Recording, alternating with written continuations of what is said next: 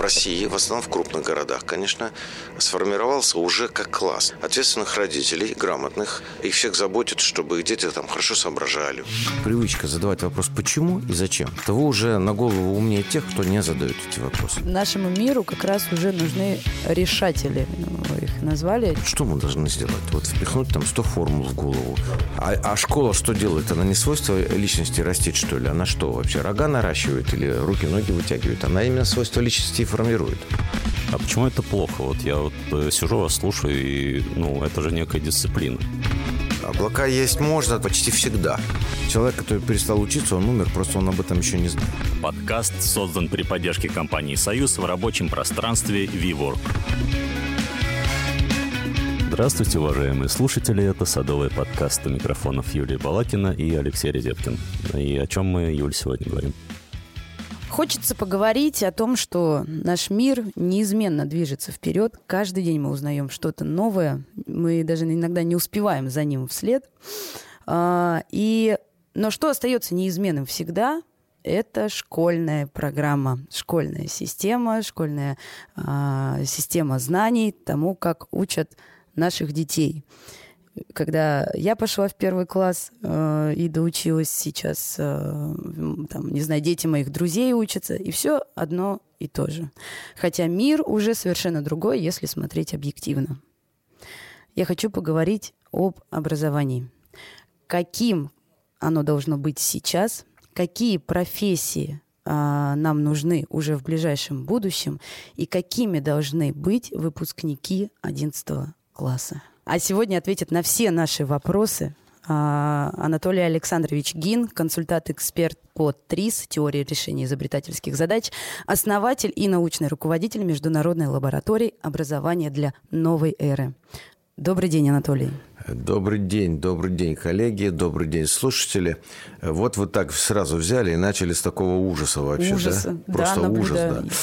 Значит, ну, действительно для меня ужас. Вот. И э, сначала нужно ответить на вопрос, а почему это так? Вот, ведь не всегда оно так было. И образование менялось на самом деле, да, да и меняется, но как-то оно очень сильно отстает от требований. И не всегда в нужную сторону меняется. Вернее, да. чаще не в нужную. Но давайте вспомним, что школа изначально да. была это место, где готовили людей, которые наступила большая глобальная индустриализация, да. и нужно было подготовить человека, который знает все уже на автомате, минимальные знания в него как бы впихнуть, и все, человек работающий готов. Все приехали из Даже дело не в знаниях, понимаете, совсем не в знаниях. Два с половиной-три века назад, примерно вот в этот процесс, когда индустриальная школа формировалась, во-первых, э, человечество изобрело, сделало колоссальное не техническое изобретение, тянет фабрику. И все стало подделываться как фабрика, и школа стала фабрикой. А во-вторых, вот есть явная программа, это там физика, математика, литература, а есть неявная программа, которая гораздо важнее для школы индустриального века. Это научить людей работать э, дисциплинированно вместе. По звонку, например, по звонку пришли, по звонку ушли, выучили, да. повторили и так далее. Потому что крестьянский мир – до этого времени был устроен несколько иначе. Каждый, в общем-то, больше за себя отвечал. Ну, там, если это община, то община. Но если я вышел на 5 минут или на 5 минут позже, в общем-то, ничего от этого страшного нет. А если я работаю на конвейере на фабрике, то это уже просто страшно, на самом деле. И людей нужно было, конечно, научиться воспринимать простейшие инструкции, потому что там всякие, знаете, крутятся детали, руку сунул, без руки остался. Вот, поэтому вот это и были основные задачи школы. Научить вот что-то так коллективно, дисциплинированно выполнять определенные действия. Да? И школа с этим прекрасно справлялась, на самом деле. Вот. А для того, чтобы двигать вперед технику, придумывать что-то, достаточно 2% людей примерно. Вот есть такие люди, их как не учи, они все равно научатся, понимаете? Да. Вот. Я часто педагогов спрашиваю, когда работаю. Мне, кстати, ни разу еще вот так не ответили, так как я хотел бы. Говорю, а какая вот главная наша вот такая технологическая задача педагогическая? Вот что мы должны сделать? Вот впихнуть там 100 формул в голову или еще что? Вот. А ответ-то я жду такой. Я вот сейчас выдам, и все, закончится моя лафа. Да. Значит, и мне все будут правильно отвечать.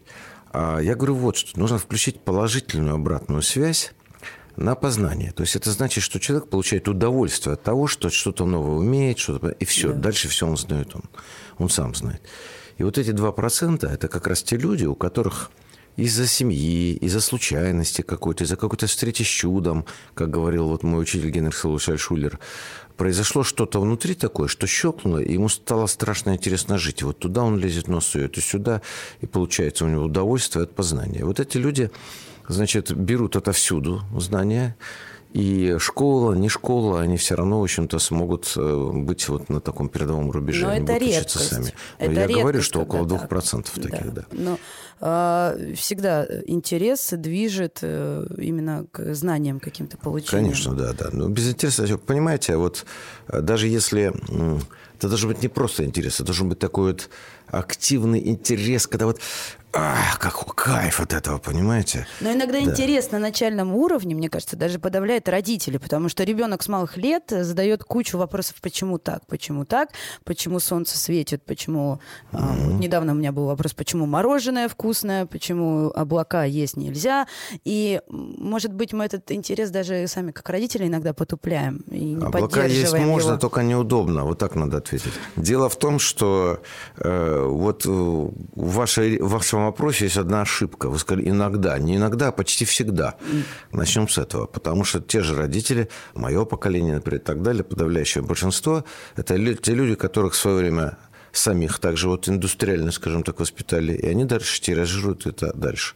Вот что меня очень э, радует, что в России, в основном в крупных городах, конечно, сформировался уже как класс. Не отдельные люди, а просто как класс ответственных родителей, грамотных, вот э, те, с кем я сейчас вот работал, ребята, например, да, это предприятие «Газпромнефть», э, менеджеры, ну, такие э, приличного уровня менеджеры, они просто все такие, понимаете, они все такие ответственные родители. Вот с кем мне удалось поговорить, их всех заботит, чтобы их дети там хорошо соображали, у них всех есть серьезные претензии, в, в частности, вот к формату школьному и так далее. То есть они думают о том, что должны получить их дети. И вот эта тенденция есть, и она меня очень радует. Я ну, все, что могу, делаю, в том числе вот к вам прихожу на интервью, чтобы, это, чтобы этого было побольше. Вот. Но, тем не менее, эти традиции очень сильны на самом деле. И поэтому должны пройти какие-то поколения, смениться. И, конечно, э, в- ну, в идеале, в идеале должны быть и общественные организации, и государство должно над этим работать. Но государство над этим не работает, ему это не нужно. Вот. Кроме того, вот, э, знаете... Потому что фабрика продолжается, Фабрика, во-первых, продолжается. То есть ее как бы уже нету, но она есть в головах, Да, понимаете? да. Как Мы, мне кажется, имеем как раз вот это наследие такое, Да. что из школы это еще недолго Да, у уйдет. нас фабрика в головах. И кроме того, понимаете, А, а почему это плохо? Вот я вот э, сижу, вас слушаю, и, ну, это же некая дисциплина. А, а- а вы, с- а вы сразу такую презумпцию как бы виновности да, фабрики. И- да. и, Спасибо за вопрос. Мне очень нравится ваш вопрос. Скажу почему. И, и и школа была же, она же была и до, фа- и до фабрик тоже, то есть в царской России Нет, еще... это была там- совсем другая школа. Во-вторых, в царской России, простите, это уже фабричное время. Да. Так, вернемся к учебникам и почитаем. Ну, ну Да. как бы и, и, и до фабрик людей учили тоже. Нет, да, фабрику людей учили, во-первых, совершенно по-разному. Если Да, вы говорите о России, обучение. то это было домашнее обучение. И все вот великие ученые, которые у вас в портретах в школе висели, когда вы учились, они получали, как правило, домашнее обучение, если на то пошло. А именно массовая школа началась именно тогда, и деньги на это жертвовали. Кто жертвовал? Меценаты, промышленники крупные. Посмотрите историю, да. Это был в основном Санкт-Петербург. Но все Вот, же сейчас, крупно. если Да. вернемся к Лешному вопросу, Да. почему мы говорим о том, что это... Да, да, да. Я сейчас отвечу, Леша, да. Вот. Дело в том, что я за дисциплину. Вот всеми конечностями за дисциплину. Но дисциплина разная. Фабричная дисциплина – это другое, это одно. А самодисциплина образованного человека – это совсем другое. Вот э, в моем кругу общения есть очень серьезные ученые, есть инженеры, вот он, допустим, генеральный конструктор бюро, которое разрабатывало конструкторское, там, подводные лодки, аппараты, есть серьезные архитекторы, да. И вот все эти люди очень дисциплинированные, но это совершенно другой тип, они не работают по звонку. Их не надо заставлять, им не надо говорить, так, зараза, не выполнишь домашнее задание, завтра в офис не приходи. Они вкалывают очень много, они самодисциплинированы. Но это свойство личности скорее, а не от образования, А, которое а они школа получили. что делает? Она не свойство личности растить, что ли? Она что, вообще рога наращивает или руки-ноги вытягивает? Она именно свойства личности и формирует. Вот. Вот так вот. Но она формирует не совсем те свойства личности. То есть, понимаете, вы говорите слово «дисциплина», а за этим словом, как за словом «любовь». Там огромное количество разных Да. пониманий. Вот есть любовь морковь, есть любовь там э, к рагу и зайчьей капусты, а есть любовь там, допустим, мужчины к женщине, женщине к мужчине. Ну, еще десяток видов любви, понимаете, там любовь народа к партии, партия к народу, как нас учили когда-то. То есть все любовь, понимаете. Вот такие дисциплины, там совершенно разные понятия за этим словом стоят. Мне просто захотелось развеять, э, сразу как-то так э, очень эм, напали на школу и э, вот эту вот презумпцию ввели в Не, Вы знаете, мы очень нежно напали на школу. Я да. нежно э, напала Да. на школу, потому что я всегда э, смотрю на жизнь по собственным э, ощущениям, и очень сложно так как я очень любила учиться, я чувствовала себя гиперответственной, что нужно сделать. Там, единственное, что я не любила математику. Но почему я не любила математику? Потому что мо- и географию. Потому что эти учительницы, они не любили меня. Вот, и мы не нашли общий язык. Да, и... это история стара как Да. мир, да. Понимаешь, это очень как-то, э, не знаю, я вот сейчас смотрю назад и думаю, как здорово, если бы я сейчас понимала физику. Но моя учительница по физике, она писала на доске, говорит, лабораторные работы, разбирайтесь.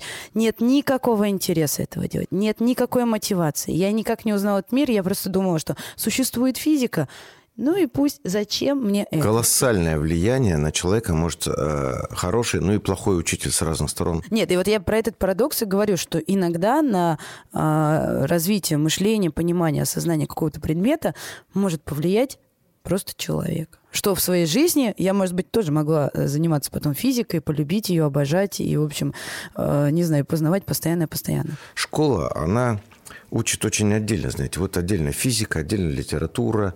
И не дай бог вам махнуть головой перед экзаменом, а то смешаетесь, там экзамен плохо сдадите, ЕГЭ не напишите, да? А мир, он же целостный, понимаете, абсолютно целостный. Я это обнаружил, Да. когда работал в школе учителем еще. И это меня так э, ошарашило, Э, не потому что новизна большая, потому что это было много лет назад, а потому что я понял, насколько большие эти барьеры. Я прямо пару экспериментов провел на эту тему и подумал, что надо все это менять. И вот свою жизнь я как раз посвящаю тому, что разработке нового содержания образования, где мир воспринимается целостно, где человек умеет свои знания применять, а не просто их рассказывать, пересказывать, ну и так далее. Да. Это страшно интересно, кстати. Присо- Присоединяйтесь. Замечательно. А как тогда... Но опять школа школе рознь, конечно, да. Есть выдающиеся Да, я вот как раз хотела сказать, что Да. есть много ориентированных школ специальных, экономических, э, там, технических. В основном э, я против этих школ. Вам скажу почему. Нет, э, против такое слово не совсем верно. Я сейчас поясню. Например, в Советском Союзе были физмат-лицеи.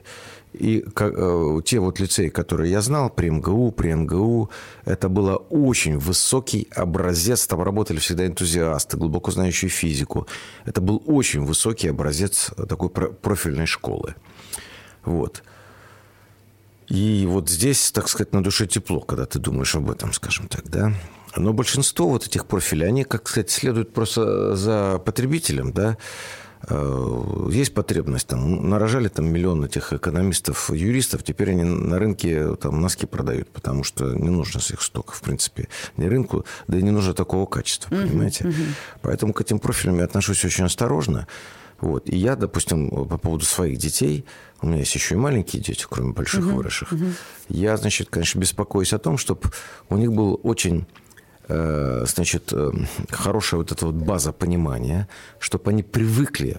Что такое мышление? Это привычки. Да, вот точно так же, Да, как вы... я думала, это более глобально. Я думаю, Ну, э, я чуть упрощенно, но я сейчас говорю как раз о том, о чем многие не думают. Мышление – это привычки. Например, если у вас есть автоматическая привычка задавать вопрос «почему» и «зачем», то вы уже на голову умнее тех, кто не задает эти вопросы. И это можно просто приучить. Вот. И сейчас я занят именно этим, чтобы дети понимали фундаментальные вещи, и чтобы просто знания остаются очень важными, и чтобы у них на автомате вот эти вот почему, зачем, и еще там десятки всяких то полезных всегда привычек. были. были, Всегда а, они да. задавали вопросы. Да, чтобы они были о себе прежде всего, понимаете? Очень важно, что школа и институт, я под школой э, занимаю любое формальное учебное заведение, в том числе институт, не учит хорошо понимать вот это вот вопросы, э, четко их задавать и так далее, это большая беда.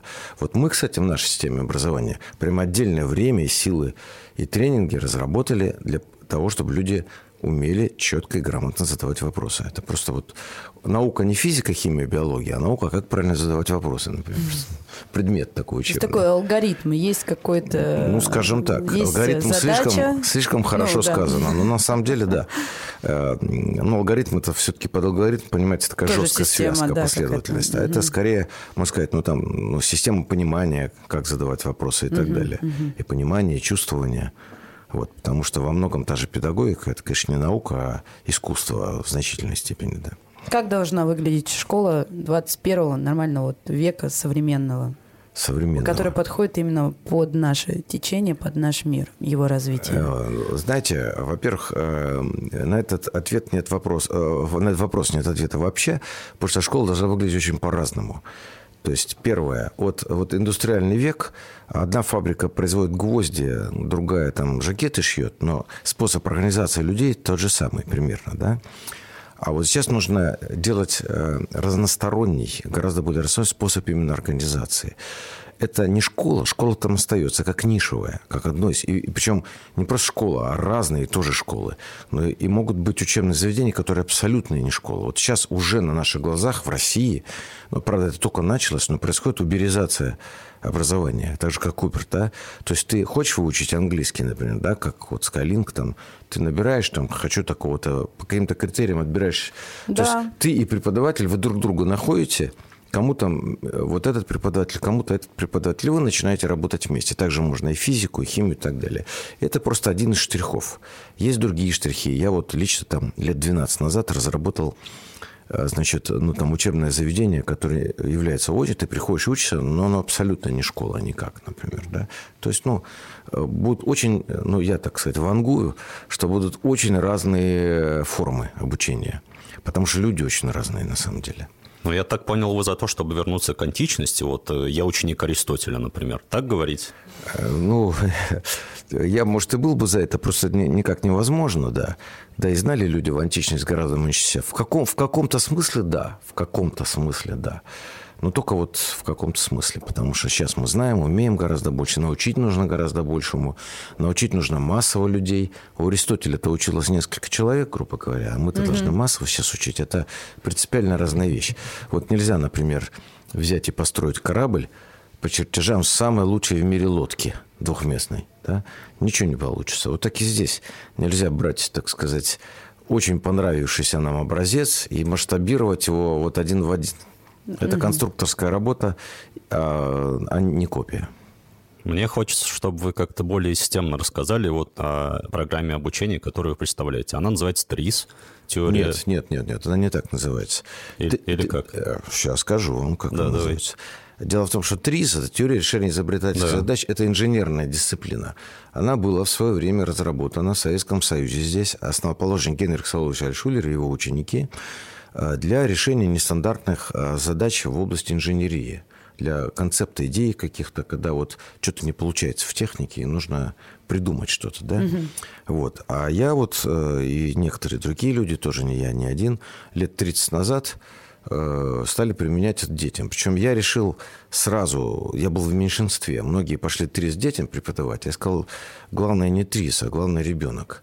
И, значит, я стал адаптировать и думать, как дать ребенку э, вот такие важные вещи. Первое, опыт творческой работы, настоящей творческой. Не будем путать, значит, с э, ну, творчеством у нас часто называют ну, да, пение, рисование и так Лепка. далее. Лепка. Я, я, я за это. Но в данном случае я говорю об интеллектуальном, высоком образцах творчества. Первое. Дать опыт. Второе. Дать кайф от этого, удовольствие. И вот это ощущение «я могу». И третье, только третье. Дать методы правильного мышления. То есть методы третье по важности. Вот. Вот э, и там уже ТРИС. И не только ТРИС, но ТРИС там очень важная составляющая. да. Вот это- я это называю ТРИС-педагогика через черточку. Когда нужно начать заниматься тризом, как вы думаете? Работать над мышлением ребенка? Нет, Ну, я работать имею в над мышлением ребенка, Да, я понимаю, что э, нужно, это да. часть. Нужно с самого работы. раннего детства, э, только ни в коем случае не надо ему впихивать формулы, как некоторые родители делают. Не надо тешить свое родительское тщеславие. Да? Ну, нужно быть ребенка. А для этого нужно полезные привычки. уже в 4 года, это проверено на практике, уже в 4 года ребенок вполне способен э, освоить такую привычку, как задавать вопрос по 4. Ну, почему, извините. А, угу. допустим, э, ближе к 5 годам, то есть у него уже прям привычка на каждый свой вопрос, прежде чем выслушать ответ взрослого, дать два своих ответа. Два, причем минимум альтернативных, да? Ну, а кроме вопроса, почему-то какие еще постулаты? Ой, их, их на самом деле... Вот есть моя книжка «Трис педагогика». Еще одна книжка, две такие методические теоретические книжки написал «Фактор успеха». Это вот как раз по решению задачи. Я там... Они очень популярны, очень легко читаются. Много чего написал. Ну, давайте я коротко что-то скажу, допустим, да, кроме задавания вопросов. Я уже сказал, что... Одну вещь я уже сказал. Это работа со сложностями. То есть нужно давать сложные модели. Я как делаю с детьми. Например, я э, доказываю что-то, Угу. Они в это поверили классно. На следующий день я это разбиваю, показываю, что это неправильно. На следующий день показываю, что опять правильно, но донести этот факт. А на следующий могу опять показать, что не... То есть я показываю, например, очень важную вещь, которую интуитивно вы все знаете. Но я добиваюсь понимания глубокого, что наука вообще не работает с истинами. В науке нет истин, в науке есть модели. И вот это ты мог уже предложить, если получить нормальный результат. Но, допустим, 95%. Если хочешь 96%, модель нужно усложнять точности. Все формулы, которые вы изучите, все это не истина. Все это э, с истиной может работать религия, например, да? Угу. Вот. А наука не работает вообще никакая. Наука не работает с истиной, она работает с моделями. Или вот я, допустим, иду с ребенком, но это, правда, уже ребенок 11 лет. Это вот было пару месяцев назад. Просто из магазина идем и держимся за руки. А там узкие тротуары, прямо посередине столб фонарный. И мы так раз, бум, застряли. Я говорю, вот смотри, мы не можем пройти, вот как нам пройти каждому, чтобы каждый прошел со своей стороны, значит, э, и придумай не меньше 10 способов. И он начинает думать, но четыре способа где-то придумывать сразу. Ну, например, мы можем вдвоем пройти с одной стороны, а потом вдвоем с другой. Каждый пройдет со своей. Да. Условия задачи не сказано же, да? И угу. так далее. Дальше. Ну, можем залезть через столб и руки свои не размыкая и перенести. Мы можем, в конце концов, теоретически вкопать или повалить этот столб, да? Вот он нашел четыре способа я говорю, стоп, стоп, я же 10 просил, давай еще думать. А, ну ладно, но если бы стол был резиновый, можно было бы так пройти. Так, хорошо. И начинаем, начинаем э, фантазировать даже, так сказать, уже и прочее. Но я пытаюсь дотянуть до 10. Что я делаю? Я делаю такую привычку мышления, что любой вопрос может быть много ответов. Но люди, вся школа приучает к тому, что ты вот один нашел, а если он еще совпал с концом учебника, то ты вообще счастливый человек. Да, да. И на этом мышление останавливается. Оно должно только начинаться, грубо говоря. Вот. То есть я прививаю то, что называется вот открытое мышление и так далее. Угу. Умение посмотреть с очень разных сторон. Умение напрячься, когда ты уже исчерпался. Вот нашел четыре, такой довольный. Я говорю, теперь пятый, теперь шестой. Э, напрячься и так далее. Да? Угу. Вот Мне кажется, же, это не да. всегда полезно смотреть с разных сторон. Вы, зна- что... вы знаете, вообще нет ничего, что всегда полезно. Вы родились, и это уже страшно вредно на самом деле. Вот дышите кислородом, а выдыхаете углекислый газ, например. Да? Вредный вы человек. Вот. Поэтому, я, да. я вот просто лично в каких-то ситуациях нахожу это для себя вредным, потому mm что я э, могу посмотреть на, на любую проблему с разных сторон. И я могу посмотреть на проблему глазами другого человека, угу. и я такой, ну, наверное, этот человек тоже прав. И я как бы, мне сложновато из-за этого отставить свою точку зрения, получается. Тоже. Понятно, да. А вот мне не сложновато, потому что у вас есть одна привычная э, значит, хорошая привычка, умение, ну, или хорошее умение, хороший навык видеть, но зато нет следующего навыка. А следующий навык заключается в том, что вы умеете ранжировать идеи, можете, значит, э, мыслите очень, эм, как сказать, контекстно. И вот есть контекст, в котором э, сомневаться и вставать на точку зрения имеет смысл, а есть контекст, в котором нельзя это делать, например, и так далее. Вот это уже следующие привычки. Итак, значит, мы э, оставляем вопросы, развиваем у ребенка вопросы, почему, чтобы он их задавал. Но как родителям не Ну, не только почему. Ну, все, на все да, вопросы да. он должен получать какие-то ответы. Нет, Или просто нет, он их задает. Я и этого все. не говорил. Да, а потом он сам да. придумывает эти ответы. Может придумать. Нет, может... тоже не обязательно. Знаете, вот в наукологии есть э, очень важное понятие научное незнание вот человек необразованный, не очень умный, там, в кавычках и так далее, он не знает, что он не знает. Если человек совсем глупый, знаете, вот есть такие люди, у которых объем знаний в точку свертывается. У них на все есть своя точка зрения, абсолютно. Они все знают. Это самые благополучные, самые замечательные люди. Они знают все. Вот им хорошо. Завидую иногда. Вот и, э, и спорить с ним бесполезно, да.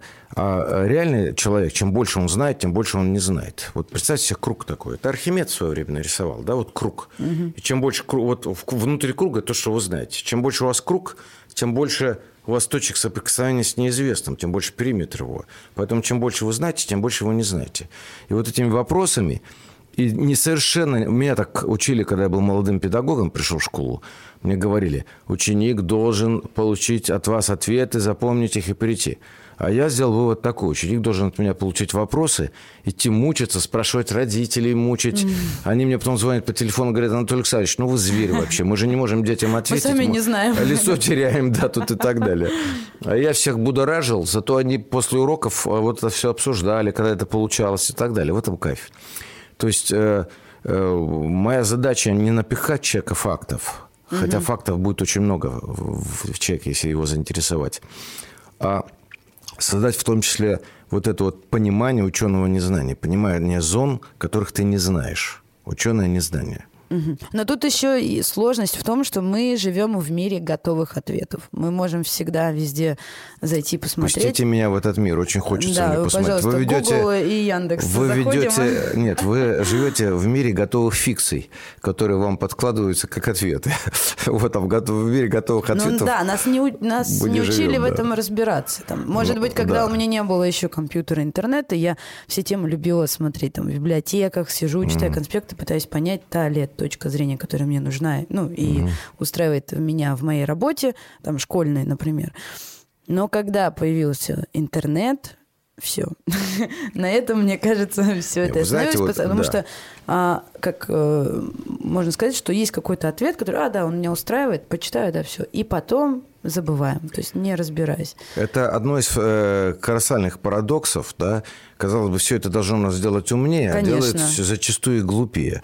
Потому что, опять-таки, э, школа э, живет старым, да, когда не было вот интернета и так далее. И э, тогда нужно было, еще раз, дисциплина и напихать определенных знаний. И проверялись также экзамены. Ну-ка, напиши квадратное уравнение, ну-ка, скажи закон Больцмана, вот, и так далее, да. А я экзамен совершенно иначе принимаю, да. Я вот говорю, смотри, вот железо тонет или плавает? Ну, например, вы пришли ко мне экзамен. Вы говорите, что вы мне говорите? Плавает. Плавает, да? Она... Отлично. Тогда Она беру гвоздь, беру гвоздь, роняю в чашку, а теперь обоснуй мне, почему гость не повел себя так, как ты ему сейчас приказала плавать. И вы мне должны это объяснить. А если вы скажете, не, ну вот доказали, гвоздь тонет. Я скажу, а почему большой железный корабль плавает? Он же железный, почему он плавает? Да. То есть я понимаю, по, проверяю понимание, как бы, да, применение, умение вокруг себя головой покрутить, вот эту физику, а не пересказ учебника. Да? Вот это правильно, как бы, да. И вот, к сожалению, и учителя, которые сами являются выпускником этой школы, сами, и ученики сейчас, у них, у многих, не у всех, далеко не у всех, но у некоторых создается ощущение, что вот когда мне это учитель там закон Архимеда объясняет, а нафига мне это? Я вот, когда мне понадобится, наберу в гугле, и тогда да, я прочту. Да, да. И у него нет понимания того, что он даже не сможет понять, что ему нужен это, потому что он просто его пропустит мимо своего внимания, потому что его нет актуально. Думает голова, а не компьютер, да, то есть справочником голову не заменишь. И сегодня, кстати, очень актуален новый вид образования. Я говорю, топлю, как сейчас молодежь говорит, за поверхностное образование. Это ты должен быть в чем-то глубоко быть образован, ты должен уметь думать, и ты должен быть поверхностно образован в огромном количестве сфер, настолько образован, чтобы понимать, где это искать в Гугле, например, да, что и там, и там, чтобы быстренько сориентироваться, уметь в информации, чтобы задать правильные вопросы. А для этого это отдельный предмет, учись задавать uh-huh. вопросы и так далее. Да. Я читала э, в вашей книге, что нашему миру как раз уже нужны решатели, их назвали, те люди, которые могут сразу э, то есть даже не только решить задачу, но и поставить себе какие-то задачи и решить их, чтобы прийти к нормальному результату. Но э, как вы думаете, именно что это за личность такая должна э, быть в плане... Сейчас попробую подобрать так специальные слова. То есть какие это могут быть профессии, может быть... Э... О, профессии, само слово профессии, еще одно заблуждение такое. Вот это ранняя специализация и так далее. Учить нужно думать, и учить нужно быстро осваивать любую профессию. Но сейчас приходит искусственный интеллект. Он э, уже прям стучится, стучится в, в нашу дверь, да. да. И, конечно, не знаю сколько, 50% каких-то профессий могут быть просто заменены. Что в этом случае, чем должен человек вот обладать, чтобы быть на плаву и сказать, вот, у вот, меня все под контролем? Да, вот именно этим, да. Значит, э, востребованы две основные вещи – ну, за ними, правда, стоят следующее. Это очень, если поверхностно. Первое – это вот креативное мышление. А второе – это то, что очень неудачно называется, но сущность там правильная очень. Это эмоциональный интеллект. То есть это просто вот по-русски, если говорить простым языком, умение ладить с людьми, умение понимать их и так далее. Это очень важно. Вот эти mm-hmm. две вещи. Любая из них является недостаточной, скажем, сам по себе. Вместе они делают вот личность, которая может вполне комфортно устроиться в этом мире, который стучится в двери. Да, поэтому можно научить, но прежде всего нужно научить человека внутри себя даже отличать, понимаю я или не понимаю. Это вот трудно. А для того, чтобы решать задачи, посложнее, которые уже настоящие такие, вы с вызовом, угу. то, конечно, нужно человека учить понимать сложности – на любом материале, на литературном, на историческом, на математическом. Но человек должен работать со сложными системами. Тогда его мозг выстраивается под эти сложные... Решательная система его внутри головы тоже выстраивается под сложные задачи. А если всю жизнь он ну, имеет дело с такими системами, как там две палки и веревка, грубо говоря, то и его решательный механизм, он, он ему будет соответствовать. Все. Угу. Люди очень часто боятся потерять лицо, быть смешными, там, ну и так далее, и так далее. И вот смелость в данном случае это такой ощущение внутри себя с, э, такого стержня, когда не, ты не ради того, чтобы выдернуться, не ради того, чтобы показать какой-то оригинал, а потому что ты в это веришь и понимаешь, ты спокойно, без истерики продавливаешь свою точку зрения, обсуждаешь ее и так далее, и так далее. Вот вам смелость, пожалуйста, да.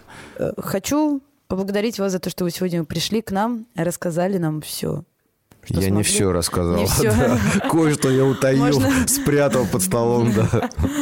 Вот. Хорошо, удачи вам, ребята, да. Я вот э, так же, как своим ученикам говорю, хочу сказать вам и слушателям своим, что, конечно, если там, знаете, вот... Э, человек, который перестал учиться, он умер, просто он об этом еще не знает. Да. То есть поэтому обязательно нужно и, и в профессии, и не в профессии, просто даже художественный фильм можно тупо смотреть, а можно при этом учиться, понимаете? Если вы такой познающий настоящий человек, субъект, то вы учитесь от всего. Идете по улице, вы тоже учитесь. Кот, который сидит на... Умный кот, который сидит на так сказать, заборе, он тоже учится.